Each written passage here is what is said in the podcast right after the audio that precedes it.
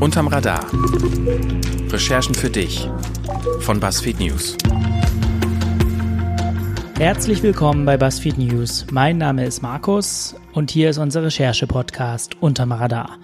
Normalerweise sitze ich ja hier mit meinen Kolleginnen und meinen Kollegen und wir berichten uns gegenseitig davon, wie unsere Recherchen so liefen, was geklappt hat, was nicht so gut geklappt hat. Wir erzählen also alles das, was für Leserinnen und für Leser eigentlich so unterm Radar bleibt, wenn sie unsere Texte lesen. Heute aber ist es anders. Heute gibt es eine besondere Folge. Heute reden wir nicht miteinander, sondern heute hören wir zu. Und zwar jemanden, der als Seenotretter auf dem Mittelmeer unterwegs war. Unser Gespräch besteht aus drei Teilen. Im ersten Teil lassen wir uns einfach mal ein paar Grundlagen erklären. Seenotrettung für Dummies sozusagen. Der zweite Teil, der kommt so nach 10, 11 Minuten und dort antwortet unser Seenotretter auf all die Vorwürfe, die Seenotrettern heutzutage so gemacht werden. Und für den dritten Teil, das sind so die letzten 20, 25 Minuten ungefähr, da möchten wir jetzt schon mal eine Triggerwarnung aussprechen. Im dritten Teil lassen wir unseren Gast nämlich all das erzählen, was es nicht in die Nachrichten schafft, weil es zu grausam ist, zu brutal, vielleicht auch zu eklig. Wer davon also emotional zu sehr aufgewühlt wird oder das bei sich befürchtet, der sollte dann besser abschalten und die letzten 25 Minuten nicht mehr mit anhören. Da sage ich aber nachher nochmal rechtzeitig Bescheid. So, nun aber genug der Vorrede. Alle reden über Seenotretter, wir reden mal mit einem und haben ihn eingeladen zu uns ins Büro und als erstes habe ich ihn gebeten, sich einfach selbst vorzustellen. Okay, dann fange ich mal an. Guten Tag, mein Name ist Johann Petzold. Äh, ich bin normalerweise vom Beruf Komponist. Bin 2015 zu der Seenotrettung im Mittelmeer dazugekommen und äh, bin seitdem auch aktiv jetzt in der Öffentlichkeitsarbeit tätig. Wie findet man den Menschen auf dem Meer, wenn die in Lebensgefahr sind? Es ist relativ einfach. Normalerweise sind wir mehrere Schiffe, die auf dem Mittelmeer kreuzen. Das zwischen 80 bis 25 Seemeilen vor der libyschen Küste. Wir fahren äh, gewisse Suchmuster ab und die verschiedenen NGO-Schiffe teilen sich halt auf und versuchen sozusagen in Rastern eben kontrolliert das Meer abzusuchen, um möglichst viele ja, Menschen zu finden, um vor dem Ertrinken zu retten. Allerdings der größte Teil, den wir eben auch bekommen äh, an Notrufen, der kommt direkt von MRCC Rom. Das ist die Rettungsleitstelle in, ja, in Italien, in Rom. Und äh, die erhält oftmals von Frachtschiffen beziehungsweise eben auch von ja, Funktelefonen Notrufmeldungen. Und die geben uns dann die Koordinaten durch, welche wir anzusteuern haben. Dann fahren wir dorthin und äh, versuchen die Menschen aus ihrer ja, Seenot zu retten. Und wenn ihr die dann gefunden habt, wie läuft so eine Rettung klassischerweise so ab? Auch einfach zu beantworten. Wenn wir ein Boot gefunden haben oder Menschen in Seenot, da ist es übrigens auch egal, wen wir finden und ob es ein Fischerboot ist oder ob es ein Tanker ist, der untergeht oder eben ein Flüchtlingsboot. Wir, wir nähern uns langsam den Schiff und äh, halten ungefähr einen Kilometer Abstand. Äh, dann lassen wir ein kleines Beiboot zu Wasser fahren mit diesem Beiboot vorsichtig an dieses äh, Rubberboot von den Flüchtlingen, wo die meisten drin sitzen, fahren wir langsam an, äh, nehmen dabei eine Ladung Schwimmwesten mit und eben auch, auch Getränke. Das ist nämlich ziemlich wichtig, weil die Menschen meistens schon wahnsinnig dehydriert sind und kaum noch bei Kräften sind. Die Schwimmwesten nehmen wir deswegen mit, nicht weil die Flüchtlinge nicht etwa keine Schwimmwesten anhaben, nein, die haben Schwimmwesten an. Allerdings sind diese Schwimmwesten, die die selbst mitbekommen von den Schleppern, Plagiate, Imitate. Die sehen aus wie Schwimmwesten, geben vielleicht in den ersten fünf Minuten Auftrieb, aber da ist so ein Schaumstoffzeug drin und wenn sich das vollgesaugt hat, dann wird man wie ein Stein unter Wasser gezogen und die Menschen landen auf dem Meeresgrund. Deswegen ist also der erste Aufgabenbereich, den wir als allererstes durchführen, Schwimmwesten verteilen. Dazu fahren wir vorsichtig langsam hinten an das äh, Schlauchboot ran suchen uns jemanden raus, der offensichtlich irgendwie die Führung hat. Das passiert relativ schnell in Notsituationen, wenn viele Menschen auf dem Wasser sind und äh, dann gibt es oftmals einen, der irgendwie die Führungsrolle auf einem Boot übernimmt. Das muss kein Schlepper sein, das kann auch ein ganz normaler Flüchtling sein, der einfach nur an der richtigen Position sitzt oder der einfach am meisten Durchsetzungsvermögen hat, um irgendwie die Gruppe ja unter Kontrolle zu halten. Wenn der Englisch spricht, ist das vom Vorteil, weil dann können wir mit ihm direkt Englisch kommunizieren und sagen nur ihm, was jetzt passiert, was wir vorhaben, dass wir diese Schwimmwesten verteilen, dass Frauen und Kinder zuerst diese Schwimmwesten anlegen sollen, dann die Männer und äh, alle ruhig bleiben sollen und auf gar keinen Fall irgendwie jemand jetzt versuchen soll, irgendwie zu unserem Schiff zu kommen, weil dann bricht meistens Panik aus, dieses Boot kentert und alle ertrinken. Das wollen wir eben möglichst vermeiden. Ja, unsere Statistik ist dabei ziemlich gut. Äh, wenn wir diese Rettung dann so durchführen, haben wir im Regelfall keine Toten, die aufgrund der Rettung durchgeführt werden, weil keine Panik ausbricht. Das läuft anders bei der libyschen Küstenwache, die schert sich da ziemlich wenig drum. Deswegen ist zum Beispiel bei der letzten großen Rettung, die die libysche Küstenwache durchgeführt hat, sind 50 Menschen ums Leben gekommen. Und ähm, das ist natürlich ein ganz anderer, eine andere Dimension. Wenn wir eine Rettung durchführen, dann haben wir vielleicht mal 150, 180 Menschen, die auf das Boot kommen müssen von uns. Unsere Boote sind nicht besonders groß, das ist also wahnsinnig eng. Ähm, wenn man das Pech hat und man hat noch mehr Flüchtlingsfälle, man hat vielleicht zwei oder drei Schlauchboote, sind unsere Schiffe schnell überladen und drohen selbst zu kentern. Nichtsdestotrotz müssen wir dann nach Europa fahren und diese Menschen dort abgeben, weil mit der Unterschrift in den Code of Conduct, den freiwilligen Verhaltenskodex, äh, wir uns dem ja, verpflichten. Ganz so freiwillig war die Unterschrift allerdings nicht bei den Code of Conduct. Was passiert, wenn man sich komplett weigert, den Code of Conduct zu unterschreiben, hat man bei der Juventa gesehen, von Jugend rettet.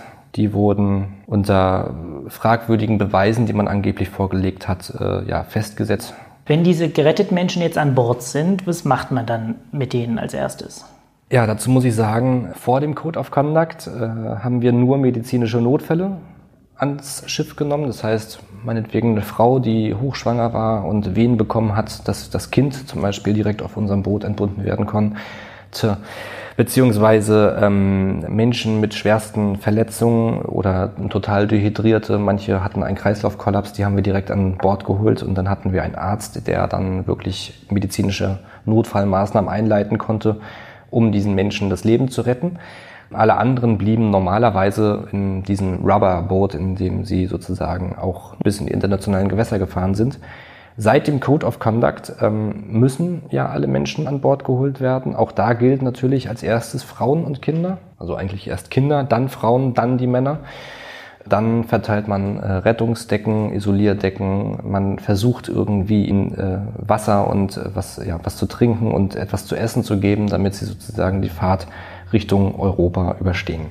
Und worüber redet man? Worüber hast du mit den Geretteten so gesprochen? Ehrlich gesagt nicht viel. Ich war Maschinist. Für mich war es so schwierig, dass ich möglichst viel Abstand haben wollte, emotionaler Abstand. Also es war gut, dass ich das getan habe, weil es mich später an meine ja, persönlich emotionalen Grenzen gebracht hatte. Und äh, ich äh, kurz davor war, mich psychiatrisch behandeln zu lassen, weil was dort unten passiert, furchtbar ist. Ähm, Kommunikation ist auch meistens schwer. Ich glaube, vertiefte Kommunikation ist vor allem aufgetreten, beziehungsweise soziale Interaktion, wenn jetzt Menschen über Wochen, ja, über eine Woche auf ein Schiff gefangen waren, wie zum Beispiel auf einer äh, Lifeline und nicht äh, den Hafen anlaufen konnte. Und dann muss man sich natürlich möglichst äußerst intensiv mit den Menschen auseinandersetzen, weil man sprichwörtlich in ein Boot sitzt und dazu fehlt mir persönlich die Erfahrung und ich bin auch glücklich, nicht in so einer Situation gewesen sein zu müssen. Jetzt gibt es ja nicht immer zu Rettung sozusagen, gibt ja auch Leerlaufphasen dazwischen. Wie beschäftigt man sich denn an Bord in der Zeit? Was macht man dann? Naja, also äh, die Suchaktionen, die Suchphasen, die können langweilig werden. Da fährt man und es ist tatsächlich beeindruckend, selbst wenn man zu acht auf einem kleinen äh, Fischerboot ist, ist es bemerkenswert, wie gut man sich aus dem Weg gehen kann. Äh, man findet seine Orte, ähm, man steht aber die meiste Zeit an Deck natürlich in verschiedenen Schichten und sucht mit einem Fernglas äh, das Meer ab. Das ist übrigens gar nicht so einfach, weil eine Schaumkrone kann man schnell mal mit einem Flüchtlingsboot verwechseln und man sieht irgendwann auch Gespenster, wenn man zu lange in die Ferne guckt und man bekommt richtig Trugbilder in den Kopf gesetzt und äh, steuert Ziele an, da gibt es gar nichts. So und äh, Einige liegen seekrank in den Kajüten. Das ist dann auch sehr lustig. Es wird äh, häufig gekocht. Äh, bei der Rettung selbst ist es keine Frage. Äh, da ist das Adrenalin oben. Da, da vergeht die Zeit in einer, also wie im Flug. Man, man nimmt die Zeit nicht mehr wahr. Tage und Nächte verschwimmen. Man bemerkt quasi irgendwann, dass es dunkel ist und stellt fest, dass es schon wieder hell ist. Also ähm, die Rettung an sich läuft wahnsinnig schnell. Man kann ja nicht alle retten viele sterben. Wie gehst du, wie geht man damit um? Man muss sich entscheiden, ob man das emotional an sich ranlässt oder ob man das versucht zu versachlichen. Wenn man bereit ist, den Einzelfall zu sehen, dass man sieht eben, wie gerade ein Kind ertrunken ist oder wie ein Kind tot im Wasser treibt, dann kann man eigentlich mit Garantie sagen, dass äh, man auch sein Leben geschädigt ist. Kriegt man nicht mehr aus dem Kopf. Man kriegt es selbst nicht aus dem Kopf, wenn man es versachlicht. Wenn man sozusagen den Mensch versucht, und das klingt vielleicht härter als es ist, aber es ist so, ähm, wenn man den Mensch versucht, in dem Moment nicht mehr wirklich als Mensch zu betrachten, sondern als eine Zahl, 20 gerettet, drei tot, gute Quote. So doof das klingt. Jeder hat da sicherlich seine eigene Taktik. Ich weiß aber auch, dass es viele nicht geschafft haben von freiwilligen Rettern, die mittlerweile in intensiver psychischer oder ja, psychiatrischer Behandlung sind. Einige stecken es wahnsinnig gut weg und letztendlich ähm, sind die Seenotretter die letzte Instanz, die eben auch diese furchtbaren Bilder nach Europa liefern müssen, damit eben auch Europa weiß, was dort unten geschieht. Was findest du an diesem Seenotretter-Job eigentlich am anstrengendsten? Menschen retten ist nicht anstrengend. Menschen retten, äh, das äh, gibt einem sogar am Ende ein gutes Gefühl, wenn man das getan hat. Man weiß eben, was man getan hat und das ist richtig. Aber anstrengend ist es, wenn man nach Hause kommt und man als Schlepper beschimpft wird, wenn man hört, dass Pegida sogar das Urteil zugesprochen gekriegt hat, dass sie uns jetzt Schlepper nennen dürfen, offiziell, dass es unter die Meinungsfreiheit fällt, dass äh, wenn wir unser eigenes Leben riskieren, mit der Schlepper-Mafia in Verbindung gebracht werden, dass wir uns Anfeindungen äh, gefallen lassen müssen, dass wir uns Drohbriefen, Hassmails, Morddrohungen hingeben müssen von irgendwelchen Idioten, äh, dass wir von der AfD äh, vor allem so angegriffen werden, dass man sich ständig rechtfertigen muss. Wir sind nur dort unten, um vorrangig die Seenotrettung durchzuführen müssen mittlerweile mehr Sachen machen, als wir eigentlich wollten ursprünglich. Und das ist nicht irgendwie aufgrund der Schlepper von Libyen so, sondern das ist aufgrund der Europäischen Union so, die uns dazu nötigt. Da haben sich äh, Menschen aus Europa, aus allen Ländern Europas zusammengeschlossen, haben Organisationen gegründet. Das waren Konservative, das waren Linke, das waren Grüne, das waren alle möglichen Menschen haben Organisationen gegründet und haben zusammengefunden, obwohl sie in ihren politischen Lagern unterschiedlicher gar nicht sein könnten. Ja? So, und äh, arbeiten dort unten zusammen. Und was Europa gerade versucht, ist dieses Geschenk, was, was die Menschen Europa gegeben haben in dem Moment, nämlich Solidarität und äh, auch eben Nächstenliebe, Humanismus, äh, das möchte Europa gerade kaputt machen. Und da muss ich sagen, ich war jetzt 31 Jahre lang Europäer, aber wenn das so weitergeht, dann ist das zukünftig nicht mehr mein Europa.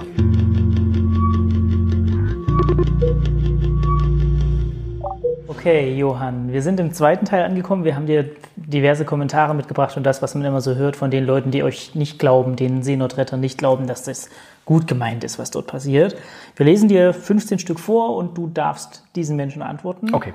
Erste Sache ist, ihr seid schuld, dass immer mehr Leute kommen, weil seit ihr rumfahrt, wissen die, dass die ja ohnehin alle lebend rauskommen. Der sogenannte Pull-Effekt. Der Pull-Effekt ist in der Sache erstmal schwer zu widerlegen. Es gibt mittlerweile mehrere Studien, aber auch Studien kann man anzweifeln. Ich glaube aber, der Hauptpunkt ist einfach der Punkt. Als wir angefangen haben zu retten, sind schon mehrere Zehntausend Menschen ertrunken. Das Mittelmeer ist kein kleines, kleines Planschbecken, das ist ein riesengroßes Meer. Und ähm, wenn da zehn Schiffe der Küstenwache rumfahren, ist es trotzdem wahnsinnig unwahrscheinlich, dass man auf dem Mittelmeer entdeckt wird. Die Organisationen haben sich erst gegründet, nachdem die Menschen eben schon in Massen ertrunken sind.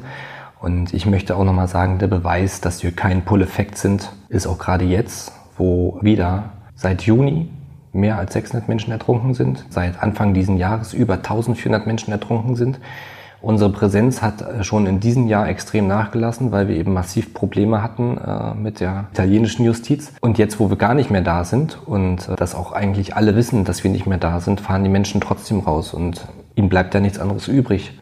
Sie fahren da raus und äh, ertrinken jetzt gerade. Zweites Vorurteil, das man immer hört. Ihr arbeitet doch mit den Schleppern zusammen. ja, äh, nein, das machen wir nicht. Ähm, wir haben keine Telefonnummern, wir haben keinen E-Mail-Kontakt, wir haben keinen Funkkontakt, wir haben nicht mal Lichtsignale, wir haben nichts, wir wissen nichts. Wenn ein Boot rauskommt, ist es immer Glück, wenn wir es finden. Und es ist sogar sehr wahrscheinlich, dass wir sogar erst durch MRCC Rom informiert werden, beziehungsweise wir eben die Leichen und äh, ja, gekenterte Boote auf dem Meer finden. Und hätten wir Kontakt zu den Schleppern, dann würden nicht so viele Menschen ertrinken. Aber angeblich haben doch Leute beobachtet, wie Lichtsignale ausgetauscht werden. Ja.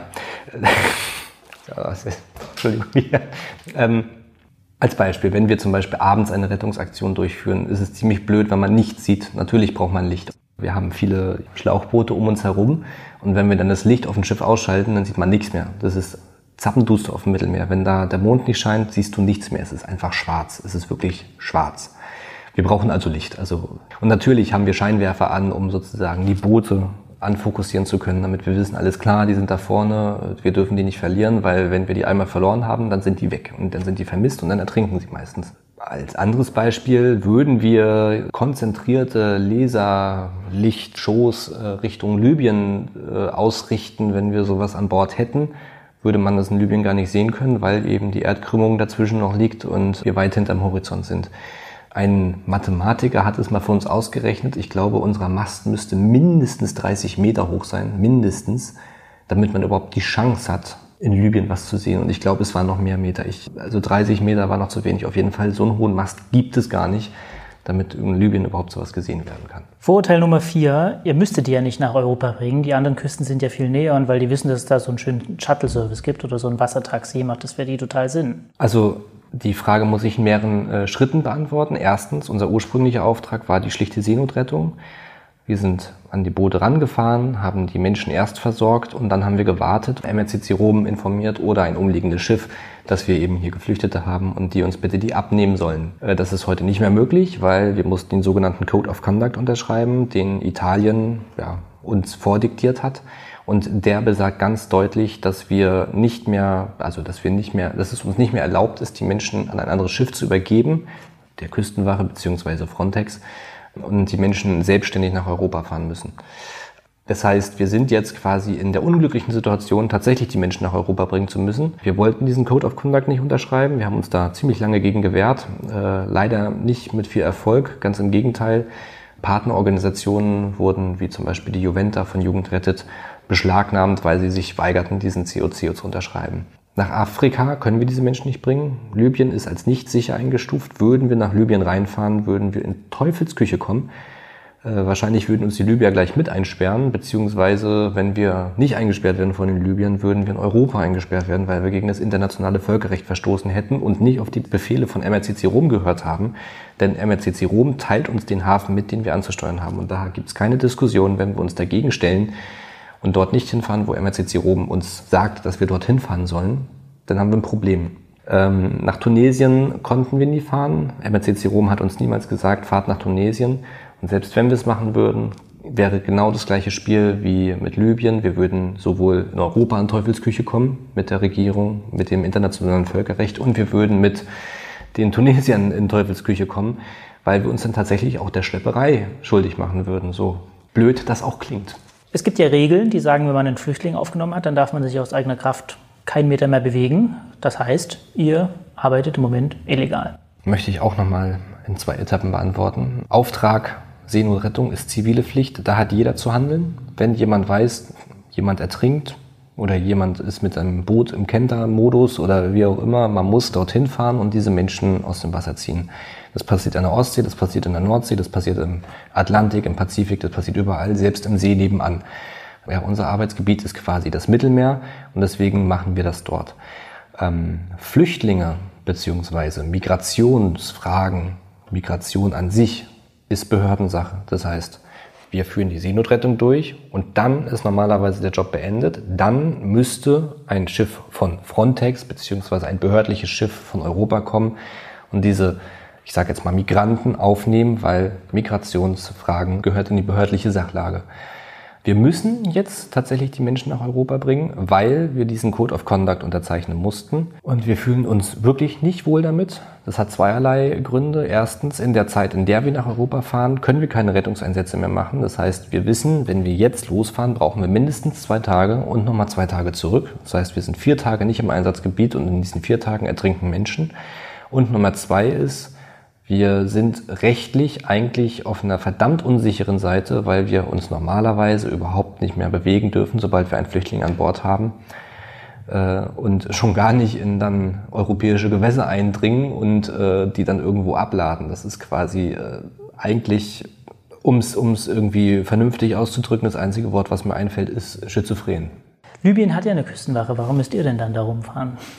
Ja, die Küstenwache Libyen Die Küstenwache Libyen äh, die arbeitet mit den Schleppern zusammen. Die Küstenwache Libyen ist nicht unterstellt äh, der libyschen Einheitsregierung. Die Küstenwache von Libyen ist unterstellt von irgendwelchen Clans, irgendwelchen Warlords, die dort irgendwie äh, Cowboy und Gendarm auf dem Mittelmeer spielen wollen. Die libysche Einheitsregierung hat aber nur einen Bruchteil ihres eigenen Landes unter Kontrolle. Der Rest äh, wird kontrolliert eben von irgendwelchen ja, Clans und äh, diese Warlords machen ein Riesengeschäft mit Menschenschmuggel, indem sie sozusagen Schleppern die Möglichkeit geben, die Schiffe rausfahren zu lassen, diese Boote, und dann wieder die Menschen zurückholen und dann diese Menschen dort festsitzen und dann diese Menschen äh, unter Folter und, und Mord und Totschlag und Vergewaltigung äh, erpresst werden von ihren, also die Familien dieser Menschen erpresst werden, diese zurückzukaufen, beziehungsweise sie ihr Geld verdienen müssen, um wieder rauszufahren und die sitzen dann am Teufelskreis, Teufelskreis gefangen. Und ähm, diese Küstenwache ist keine echte Küstenwache. Sie hat zwar Schiffe von Europa, krasse Schiffe, äh, militärisch ausgerüstet, äh, im, im Top-Zustand. Und diese Küstenwache führt Rettungsaktionen durch, wo also wirklich mindestens, und ich glaube, das kann man wirklich sagen, mindestens immer zwei Menschen bei der Rettungsaktion sterben. Und wir hatten schon Fälle, da war die Sea-Watch dabei, die hat das alles gefilmt. Da sind 50 Menschen ums Leben gekommen, als die Küstenwache, die sogenannte Küstenwache, eine Rettungsaktion durchgeführt hat. Das heißt, diese Küstenwache äh, ist keine Küstenwache, die ist genauso in dieses Schleppergeschäft mit ähm, involviert wie die Schlepper selbst. Jetzt gibt es aber auch ein Video, das total eindeutig beweist, dass die Seenotretter sich sogar einmischen, wenn die Libyer schon am Retten sind. Das, was damals von Stern TV äh, gedreht wurde, wo äh, die Sea-Watch angeblich auf Kollisionskurs mit dem libyschen Schiff der Küstenwache war, Dazu kann ich mal eine andere Position erzählen. Die Sea-Watch hat von MRCC Rom einen Einsatzbefehl gekriegt. Sie soll bitte zu diesen Koordinaten fahren. Dort wurde ein verdächtiges Objekt gemeldet. Verdächtiges Objekt bedeutet meistens Rubberboot mit Flüchtlingen drauf. Sind dorthin gefahren, sind dort angekommen, waren schon vor Ort. Und MRCC Rom scheint wohl diesen selben Einsatzbefehl auch der libyschen Küstenwache, der sogenannten libyschen Küstenwache gemeldet zu haben. Die kam auch. Und wie es der Zufall so wollte, war ein Spiegelreporter genau auf diesem Schiff. Die Sea-Watch war schon in Schrittgeschwindigkeit und ähm, war quasi im Stillstand äh, und die Küstenwache ist auf Kollisionskurs mit der Sea-Watch gegangen. Und zwar haben sie den Bug der Sea-Watch angesteuert. Und die Sea-Watch war in diesem Moment, konnte nicht mehr handeln, weil wenn ein Schiff keinen Vortrieb mehr hat durch, äh, ja, durch die Schraube, dann kann man nicht mehr steuern. Man ist quasi in dem Moment manövrierunfähig. Es fehlt nur Zentimeter und hätte sie die Sea-Watch gerammt, wäre die untergegangen. Die Sea-Watch, also die, dieser Winkel, der da eingeschlagen wurde, das hätte den Bug der Sea-Watch abgerissen und äh, das Schiff der Küstenwache wäre einfach durchgefahren. Diese Videos ähm, haben dazu geführt, dass sozusagen eben auch diese großen Verleumdungskampagnen gegen uns eingeführt wurden. Hat aber nichts mit der Realität zu tun. Kein Schiff kein Kapitän, kein ziviler Captain möchte sich mit bewaffneten Leuten auf irgendeinem libyschen Küstenwachenschiff anlegen. Ich meine, das sind Familienväter, das sind ganz normale Menschen, das sind Leute wie ich. Und ich habe keine Lust, irgendwie auf dem Mittelmeer durch, durch, ein, ja, durch einen Libyer irgendwie umgebracht zu werden, nur weil ich meine, ich möchte jetzt irgendwie versuchen, äh, Krieg mit Libyen zu spielen oder sowas. Also das ist äh, absurd. Was man auch immer wieder hört, ist, dass die Leute ja absichtlich so schlechte Boote benutzen, damit die möglichst schnell als seeuntüchtig gelten und gerettet werden müssen. Ähm, nicht unbedingt absichtlich. Ich glaube, dem bleibt gar keine andere Wahl mehr, weil sie keine Boote mehr haben. Sind wir selbst in einer schwierigen Situation irgendwann angekommen? Wir haben die Holzboote, die stabilen, eher hochseetüchtigen, wenn man das so nennen kann, hochseetüchtigen Holzboote verbrannt, zerstört, nachdem wir die Menschen gerettet haben. Und normalerweise haben die Schlepper gerne diese Boote wieder zurückgeholt und dann wieder Menschen draufgesetzt. Das ist natürlich bescheuert. Man kann natürlich also irgendwie, wenn man weiß, dass die wieder zurückgeholt werden und weitere Menschen kommen, möchte man das natürlich unterbinden und wir haben diese Boote zerstört und versenkt. Und dann hatten wir plötzlich die Situation, dass da irgendein chinesischer Hersteller diese, diese kleinen Schlauchboote herstellt und die für ein Apfel und ein Ei an die Libyer verkauft und die Menschen damit jetzt rausschicken. Damit konnten wir nicht rechnen. Das äh, ist uns dann selbst bewusst geworden, als es dann schon längst zu spät war. Unabhängig davon äh, hätten wir diese Boote nicht zerstört, diese großen äh, hochseefähigen Schiffe, dann hätte das die italienische bzw. Frontex, die Küstenwache gemacht. Das haben sie sowieso aktiv gemacht. Oftmals haben sie das sogar übernommen, wenn sie dann angekommen waren, weil die einfach ja stärkeres Material haben. Die haben mit einer Kanone draufgeschossen bzw. äh, ja, mit ihrem Kriegsgerät äh, so ein Boot äh, einfach versenkt. Wir mussten uns da teilweise anstrengen, weil das nicht immer funktionieren wollte. Äh, einfach so, so ein Holzboot zu versenken, das ist gar nicht so einfach unbedingt. Wie gut verdient man denn so als Seenotretter? Ja, ich kann mich erinnern, ich bin runtergeflogen. Das hat mich gekostet, das Ticket, glaube ich, 400 Euro. Dann war ich unten, bin rausgefahren, dann gab es kostenlos Essen auf dem Schiff und dann habe ich festgestellt, dass ich für den Rückflug kein Geld mehr hatte und bin dann mit so einem Reisebus, so einem Fernreisebus, äh, habe mich dann durchgeschlagen bis nach München. Das war sehr viel billiger. Ich, ich hatte irgendwie noch 150 Euro und der Bus kostete 30 und äh, bin dann in Deutschland halb Zug, halb trempend nach Rostock gekommen, weil ich pleite war und leider kein Geld von Sea-Watch oder CI bekommen habe. Nein, das musste ich selbst bezahlen und äh, wir verdienen nichts. Und die Schlepper verdienen ja ganz gut, also könnte man sagen, es können eh nur die kommen, die sich leisten können. Ja, also ähm, klar, äh, sicherlich, also die Menschen bezahlen diese Überfahrt, die bezahlen die Schlepper. Auch in Afrika verdient man Geld. Also man handelt da nicht mit Steinen, sondern man handelt da auch mit ganz normalen Dollarnoten, ja, oder mit, mit den Währungen, die dort äh, existieren. Nur gibt es leider kein Reisebüro mehr, wo man einfach ins Flugzeug steigt und dann äh, nach Deutschland fliegt und sagt, so jetzt bin ich hier, ich würde gerne Asyl beantragen. Nee, das gibt's ja nicht mehr. Das, also das ist einfach nicht möglich. Insofern bleibt den Menschen nichts anderes übrig, als zu Fuß hierher zu kommen. Und wenn man die Balkanroute schließt und niemand mehr da ist sozusagen, äh, um den Weg selbstständig laufen zu können, dann bleibt eben nur noch der Weg übers Mittelmeer. Der Weg übers Mittelmeer. Wenn die Leute nicht schwimmen können, sagen ja viele auch, dann sind sie ja selbst schuld, wenn die so ein Boot besteigen. Die müssen ja nicht auf so ein Boot gehen. Wenn ich nicht schwimmen kann, dann gehe ich nicht aufs Meer. Dazu kann ich eine Geschichte erzählen. Der Kapitän von der Juventa hat da ähm, eine der prägendsten ja, Erzählungen bekommen, äh, warum das so ist. Und zwar äh, stand vor ihm eine, ja, eine junge Frau mit einem Kind auf dem Arm und sie hat ihm erzählt, dass sie nicht übers Mittelmeer fliehen wollte. Also sie hat dieses Boot gesehen, wo sie einsteigen sollte und äh, hat gesagt, äh, nee. Und sie und ihr Ehemann und das andere Kind haben dann gesagt, nein, da steigen wir nicht ein, wir, wir gehen jetzt. Und dann haben die Schlepper den Ehemann und das andere Kind erschossen und haben gesagt, du steigst da jetzt ein oder wir schießen dich auch noch und dein Kind. Auf der anderen Seite, viele Menschen sehen tatsächlich das Meer auch zum allerersten Mal, besonders Menschen, die aus Zentralafrika kommen. Die haben natürlich keine Ahnung, wie es sich mit Wasser verhält. Ja, wenn die ins Wasser fallen, begreifen sie erst, dass sie nicht Auftrieb haben, dass sie, dass sie untergehen. Ja, also ich meine, es ist so, als wenn man uns das erste Mal in die Wüste schickt und wir begreifen, äh, oh, Mist, jetzt haben wir ein Problem, weil jetzt hängen wir hier drinnen fest so und äh, ja, man, man überschätzt sich natürlich vielleicht auch selbst, mag alles möglich sein. Ähm, wenn man aber äh, ja in dem Moment erkennt, dass man nicht schwimmen kann, weil man nicht weiß, dass man gar nicht schwimmen kann äh, von alleine, dann hat man natürlich ein Riesenproblem und ja, das kann man den Menschen schwer zum Vorwurf machen, wenn sie ja auf die Boote gezwungen werden, beziehungsweise wenn sie nicht wissen, was ihnen da wirklich blüht, wenn sie ins Wasser fallen. Ja. Wir haben noch zwei Punkte derjenigen, die es nicht so gut finden mit der Seenotrettung. Der vorletzte, da draußen sind immer mehr Menschen, die bisher eine schweigende Mehrheit waren, aber jetzt sagen, wir sind das Volk und immer mehr Leute wollen das doch gar nicht.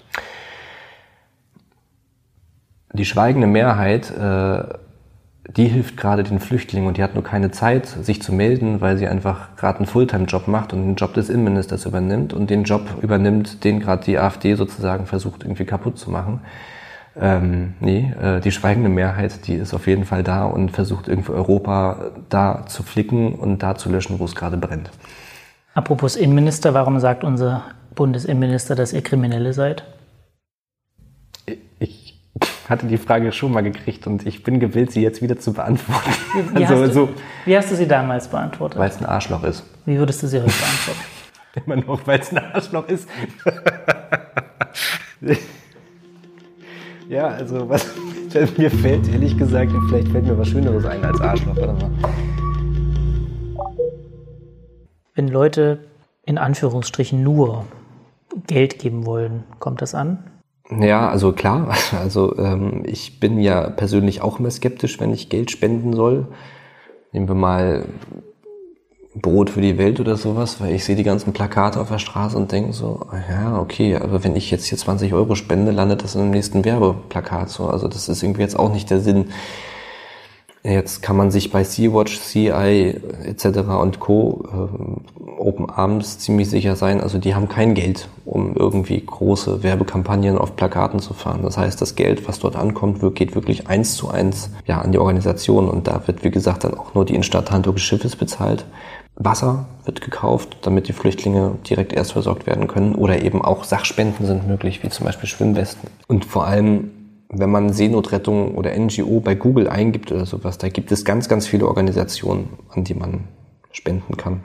Und jede Organisation hat eine persönliche Philosophie. Das heißt, wir unterscheiden uns ganz grundlegend teilweise. Es gibt sowohl den sehr konservativen Menschen, ich zähle mich eigentlich auch eher fast zu den konservativen Menschen, die, die fühlen sich vielleicht nicht äh, ganz so wohl damit, wenn ihr Geld an so eine schon linke Organisation fließt. Da gibt es einfach wahnsinnig viele Organisationen, da ist jedes politische Spektrum irgendwie ja, vertreten, mit Ausnahme der Rechten, die sind natürlich nicht da unten.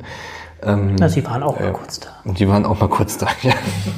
mit ihrer kleinen Kreuzvater ja, man kann eigentlich, also man kann sich da super ein Bild verschaffen. Ich habe jetzt zum Beispiel gerade vor kurzem gehört, Pep Guardiola, der Ex-Bayern-Trainer mittlerweile, ich kenne mich nicht so aus mit Fußball, aber der hat jetzt, glaube ich, 150.000 an pro Open Arms gespendet und äh, da sieht man einfach, ne? also äh, Bereitschaft ist da. Unterm Radar. Recherchen für dich von BuzzFeed News. Wir wollen jetzt in diesem Teil über die Sachen sprechen, die ein bisschen mehr an die Nieren gehen und diese brutalen Wahrheiten, die zu dem Thema auch dazugehören. Das heißt, wer das nicht vertragen kann, nicht hören oder sehen möchte, der drückt jetzt auf Stopp. Und wir reden jetzt noch ein bisschen weiter. Wenn ihr ein Schlauchboot findet auf dem Meer, heißt das automatisch, alle die Menschen auf dem Boot haben es geschafft? Nein, ähm, es ist äh, häufig so, ähm, dass man erstmal das Schlauchboot anfährt und dann bemerkt man relativ schnell als Ersthelfer, wenn man eben dort vor Ort ist, also es steigt erstmal ein wahnsinniger Gestank in die Nase. Das äh, liegt daran, dass eben die Menschen dort in ihren Exkrementen sitzen müssen. Sie können halt nicht einfach mal ein Geschäft außerhalb des Bootes machen. Ja, es stinkt wahnsinnig. Es liegt auch daran, ähm, dass oftmals der Schwimmkörper des Bootes selbst äh, mit, mit, ja, mit diesem Benzin gefüllt ist, womit der Motor betrieben wird. Und äh, in Verbindung mit Salzwasser entsteht da so eine ja, richtig üble Lauge, die Haut zerfrisst wie Säure. Und wenn man diese Menschen dann aus diesen Booten birgt, dann haben diese Menschen erstmal schwerste Hautverätzung. Man kann sich vorstellen, wenn zum Beispiel ein kleines Kind oder ein Baby mit an Bord ist, die fallen der Sache als erstes zum Opfer. Und es ist halt wirklich leider so, dass eben vor allem Kinder mit zuerst sterben und ähm, auch Frauen, auch schwangere Frauen, weil sie einfach nicht so viel Kraft haben. Und äh, wenn dann alle runter sind vom Boot, dann liegen oftmals noch zwei, drei, vier, manchmal auch mehr Menschen tot in diesem Boot und die müssen dann, ja, muss man nachsehen, ob man noch irgendwas tun kann. Aber meistens sind sie einfach schon ja seit Stunden tot und äh, man kann nichts mehr unternehmen. Wie stirbt man auf dem Boot? Man muss sich das so vorstellen, auf dem Mittelmeer, vor allem im Sommer, wenn ja, Saison ist ähm, und das Wetter gut ist, dann ist die Umgebungstemperatur auf dem Mittelmeer mindestens 40 Grad. Dann hast du das Meer selbst, das spiegelt natürlich nochmal die Hitze von unten. Das heißt, auf so einem Boot heizt das sich wahnsinnig auf. Das ist so heiß in einem Boot, dass man selbst wenn man alleine auf so einem Boot wäre, schon fast an Kreislaufkollaps äh, ja, versterben kann, weil es so heiß ist, das erträgt der menschliche Körper nicht. Es sitzen nun wahnsinnig viele Menschen auf diesem Boot und die sitzen natürlich auch viel in der Mitte und da ist es dann noch mal heißer. Und äh, irgendwann werden die Menschen so schwach, dass sie sozusagen den Druck nicht mehr aushalten können von allen Seiten. Die werden dann erdrückt, fallen auf den Boden des Bootes und werden dort eben ja, zertreten. Und man kann da eben auch den umliegenden Menschen keinen Vorwurf machen, weil jeder kämpft dann für sich ums Überleben. Und äh, viele bemerken erst, dass eben ihr Partner schon tot ist, beziehungsweise ihr Sitznachbar oder sowas, wenn dann das Boot einfach abgebrochen wurde, ja. Wenn ihr Leichen findet, wie sehen die aus? Ja, kommt drauf an. Wenn sie in den Booten liegen, dann wirken sie manchmal noch fast lebendig liegen dann übereinander. Manchmal sind die Knochen gebrochen, weil einfach ne, eine unglaubliche Masse auf sie gedrückt hatte. Ähm, liegen mit dem Gesicht im Wasser oder ja einfach in sehr unmöglichen Körperpositionen da. Äh, Wasserleichen zum anderen. Man, man hat oft das Bild, dass man sozusagen Menschen im Bauch oder auch in Rückenlage, also Menschen versuchen sich im Überlebenskampf, wenn sie ertrinken, irgendwie nochmal auf den Rücken zu drehen. Meistens sieht man sie irgendwie in Bauchlage, so ist die Erfahrung. Und ähm, Kopf unter Wasser, Beine und Arme hängen irgendwie ja, nach unten. Ähm, oftmals, wenn sie schon länger dort sind, dann sind sie halt stark aufgebläht, weil die Leichengase eben ne, den Körper auseinandertreiben. man kann, glaube ich, wenn man länger als eine halbe Stunde in der Badewanne sitzt, sich vorstellen, also eine Wasserleiche sieht nicht schön aus. So, und ähm, schlimm ist es vor allem, also wirklich, wirklich schlimm ist es, wenn Kinder ähm, ja, das ist. Ähm Viele haben diese Verätzungen von der Lauge. Merkt man das, wenn das anfängt, die Haut anzufressen? Na, man riecht es. Also man, man, man riecht ja auch wirklich, es ist ja wirklich, also wenn man wenn man mal auf einem Schlachthof war oder sowas, wo irgendwie äh, die Kadaver entsorgt werden, dieser Gestank, der einen da in die Nase treibt, den hat man auch auf so einem Boot. Und ähm, die Menschen spüren es wahrscheinlich nicht mehr wegen dem Schock, den sie haben oder wegen der Angst oder sie haben ganz andere Probleme. Aber ähm, die Verletzungen sind wirklich, sehen wirklich furchtbar aus. Das ist also wirklich ein, das, es ist runter bis aufs Fleisch äh, sind die, haben die offene Wunden und das großflächig, ja. Äh, wenn zum Beispiel auch, ne, also in Libyen wird viel gefoltert und dann hat man auch offene Wunden und dann kommen eben auch die Menschen mit Blutvergiftung eben zum Schluss und furchtbar.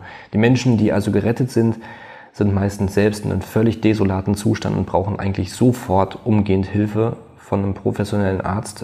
Würde das in Europa passieren, wäre das sofort ein Fall für, für Intensivbehandlung, Intensivstationen.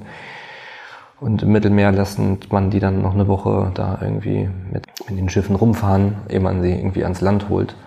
Und ja, diese Verletzungen sind irreparabel. Völlig vernarbt am Ende. Ja, furchtbar. Du sprichst immer von dem Geruch. Wie würdest du diesen Geruch beschreiben? Wie kann man sich den, muss man sich den vorstellen? Es ist, als wenn du an einer Klärgrube voller wirklich Jauche stehst, wo noch 200 Kadaver reingeschmissen wurden und äh, die vor sich hin ja, verwesen. Es ist, ist furchtbar. Also ich, ähm, also ich meine, man muss sich das, man muss sich das einmal vorstellen. Die Menschen sind seekrank natürlich auf den Booten. Sie brechen in die Boote rein. Sie pullern in die Boote rein. Sie kacken in die Boote rein. Äh, sie ja, sterben in den Booten. Das Fleisch wird zerfressen in den Booten. Die Hitze ist bestialisch von oben. Ich weiß nicht, also äh, ich war einmal in einer Hühnerzuchtanlage, irgendwie bin ich reingekommen. Es hat da wirklich bestialisch gestunken und das war noch kein Vergleich. Das war noch, äh, ja. Man hört immer wieder, dass man eigentlich die meisten Leichen gar nicht findet. Warum ist das so?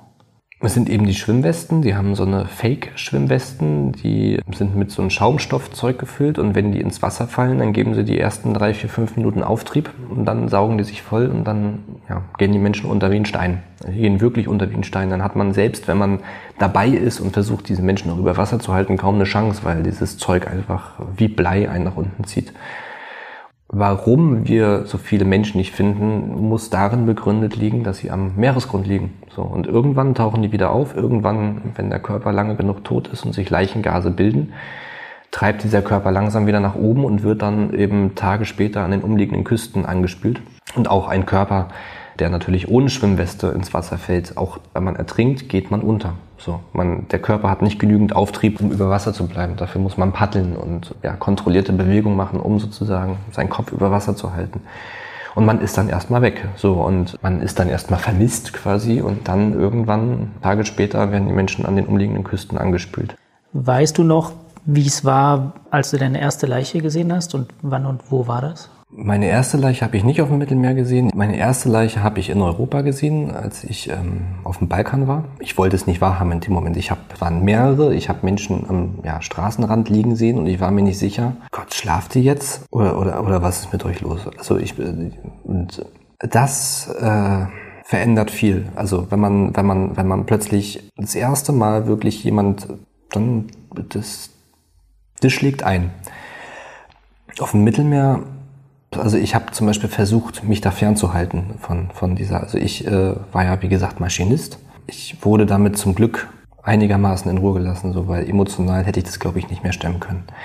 Und ähm, ich wahnsinnig, also wahnsinnig, äh, äh, ja, ich weiß nicht, wie ich sagen soll, beeindruckt, wie, wie, also wenn man eben jetzt auch nochmal aktuell diese Bilder von Open Arms sich anguckt, wie man das verkraften kann. So, also wie man, also das ist dann einfach, man muss, aber ja, man switcht dann irgendwie, man, man muss versuchen, da irgendwie Distanz zu kriegen.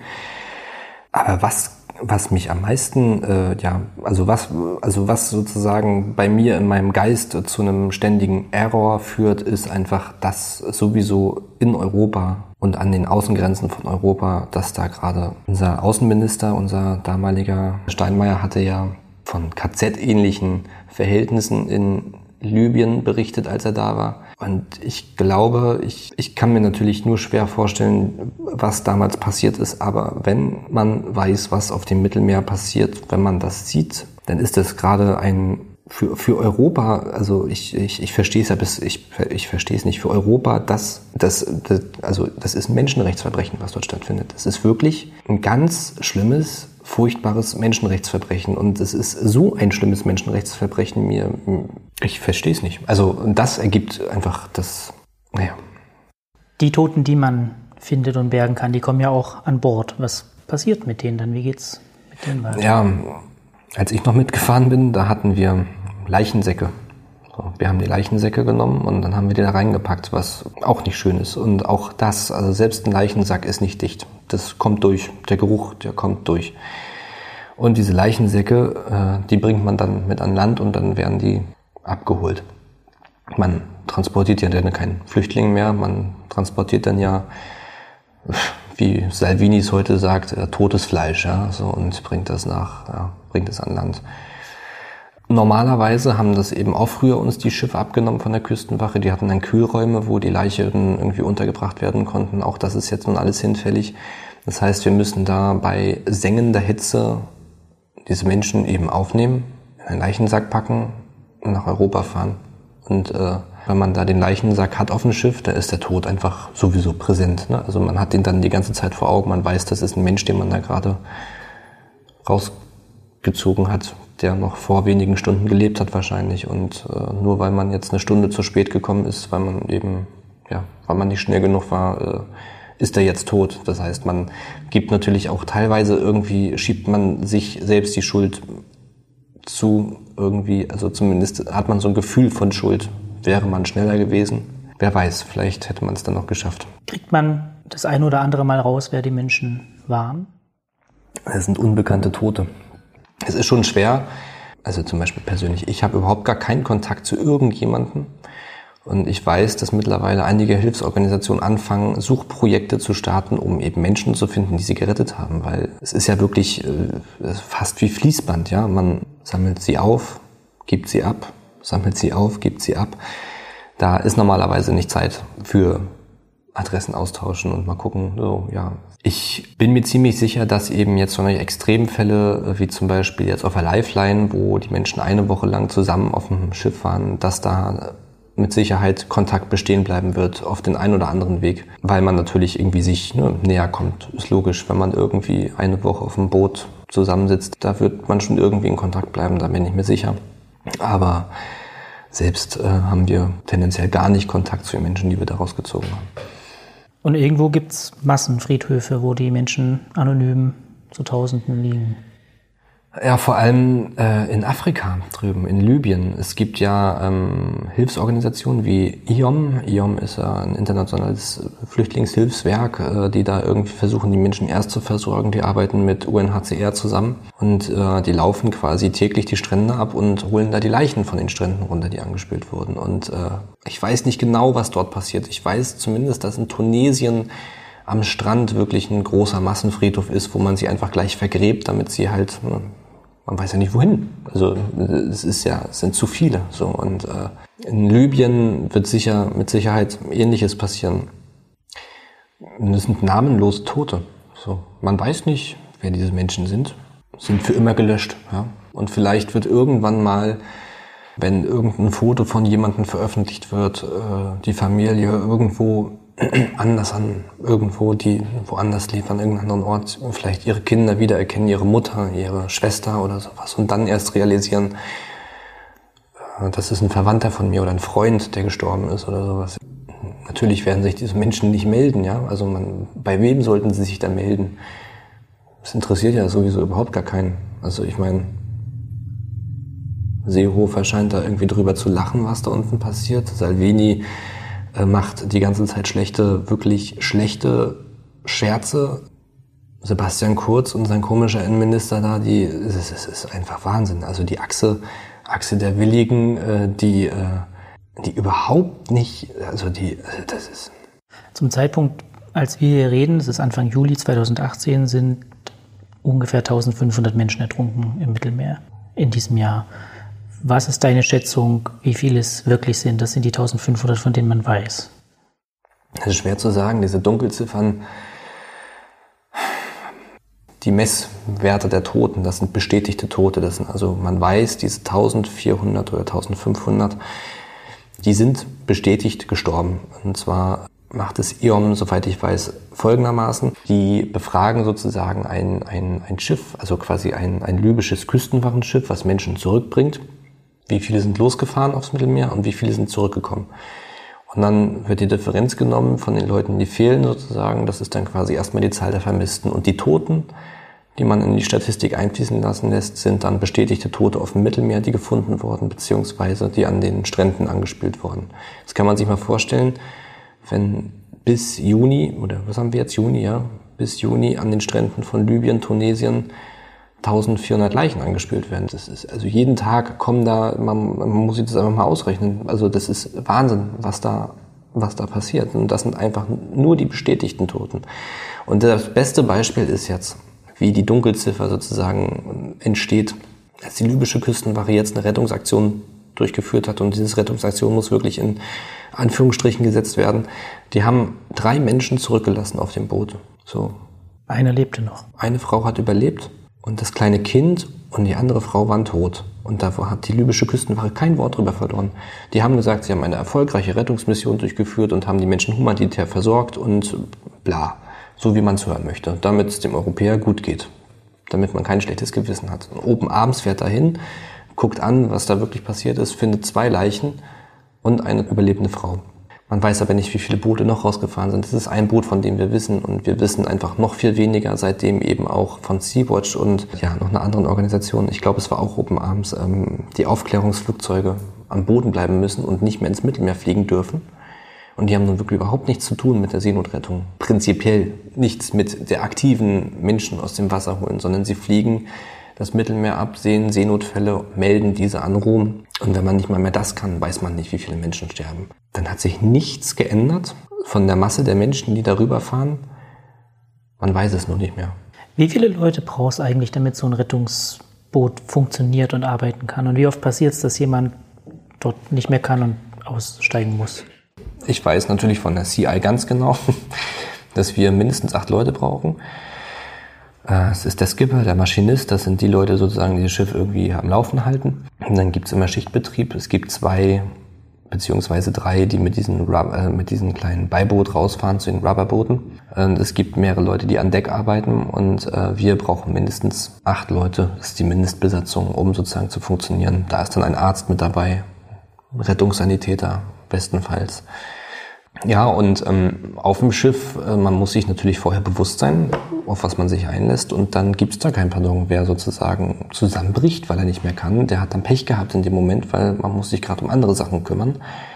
Und er hat es dann gewusst. Wenn er rausfährt und er kann das nicht ertragen, dann muss er eben an Bord bleiben und kann eben nicht diese schwierige Mission direkt auf dem Wasser machen und muss sich dann um Dinge an Bord kümmern und sei es irgendwie Funkkontakt mit Rom halten oder sowas. Da muss man durch. Wenn man da drinnen steckt, dann kann man nicht mehr, dann gibt es kein Zurück mehr. So. Und meines Wissens ist direkt bei der Aktion, da ist man unter Strom, da ist man Adrenalin, da vergisst man alles. Die Zusammenbrüche kommen hinterher. Die Zusammenbrüche kommen dann meistens, wenn man sogar anlandet, wenn man ankommt, an Land ist und dann realisiert, scheiße. Was macht man, wenn man seine Einsatzphase sozusagen absolviert hat und das erste Mal wieder zu Hause ist? Als ich nach Hause gekommen bin, da hat meine Frau versucht, und wie war's?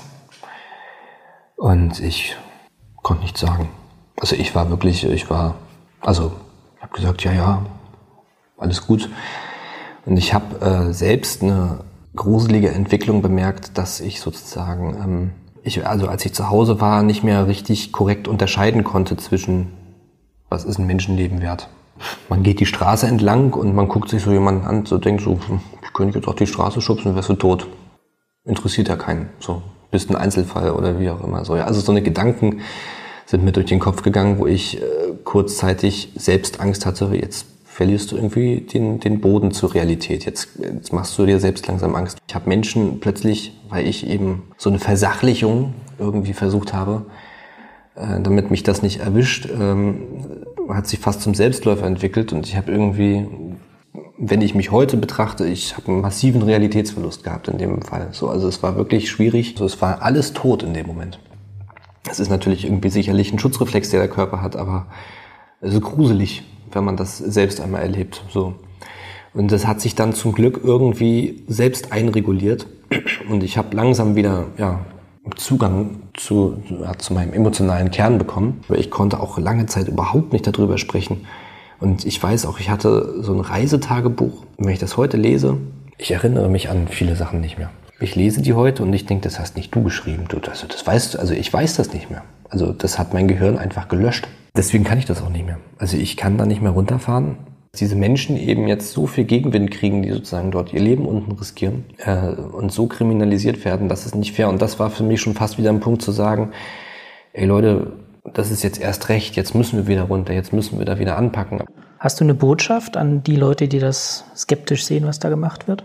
Das sind Familienväter, das sind Mütter, das sind Krankenschwestern, das sind tolle Menschen aus unserer Gesellschaft, die dort runterfahren und ihre nicht nur ihre körperliche Gesundheit aufs Spiel setzen, sondern vor allem, und das ist, glaube ich, viel schlimmer, ihre, ihre seelische Gesundheit massiv belasten, wenn sie dort runterfahren. Und das sind Menschen, die sowieso der Gesellschaft schon wahnsinnig viel gegeben haben. Und die Politik macht sich gerade wirklich Menschen zum Feind, die alles gegeben haben. Also nicht nur, nicht nur auf dem Mittelmeer, die auch privat eben auch die Zukunft dieses Landes sind. Ja? Also wenn, wenn dieser rechte Populismus weiterhin diese Menschen so verunglimpft und dieser Verrohung der Gesellschaft weiterhin alle Türen aufmacht und den Menschen, die wirklich versuchen, irgendwie noch ein bisschen was besser zu machen und irgendwie ein bisschen Nächstenliebe zu zeigen. Und Nächstenliebe ist ein ganz wichtiges Wort aktuell. Menschen, die versuchen, äh, anderen Menschen zu helfen, was das Mindestmaß in einer funktionierenden demokratischen Gesellschaft sein sollte, ja, was unser Grundgesetz, die Würde des Menschen ist unantastbar und jeder Deutsche verpflichtet sich dazu, dieses Grundgesetz anzuerkennen und den Frieden aller Völker und das Leisten von Zivilcourage, das ist jetzt vielleicht nicht exakt zitiert, das, aber wir sind dazu verpflichtet zu helfen. Man sollte diesen Menschen eher helfen.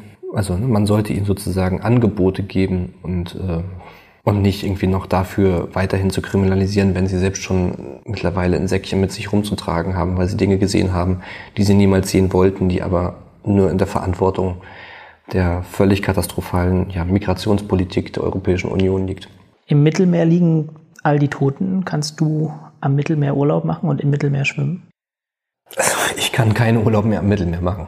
Also ich meine, okay, es mag sein, dass sozusagen das nur homöopathisch ist, wenn man sich vorstellt, wie viele Menschen da am Meeresgrund liegen, beziehungsweise aber zu wissen, dass ich an einem Meer Urlaub mache, wo auf der anderen Seite die Menschen ertrinken. Okay, das Mittelmeer ist groß, aber so groß ist es dann auch wieder nicht. Ja, also es ist, äh, es ist doch absurd, wenn ich nach Mallorca fahre oder nach Süditalien oder nach Südfrankreich und am Mittelmeer bade und Spaß habe und auf der anderen Seite die Menschen um ihr Überleben kämpfen.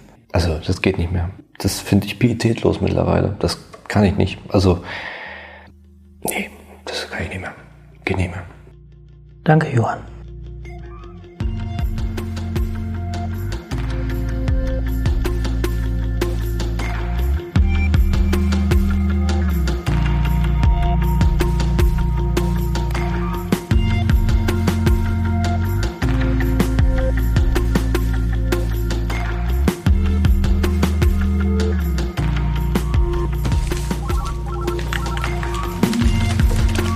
Unterm Radar. Recherchen für dich von BuzzFeed News.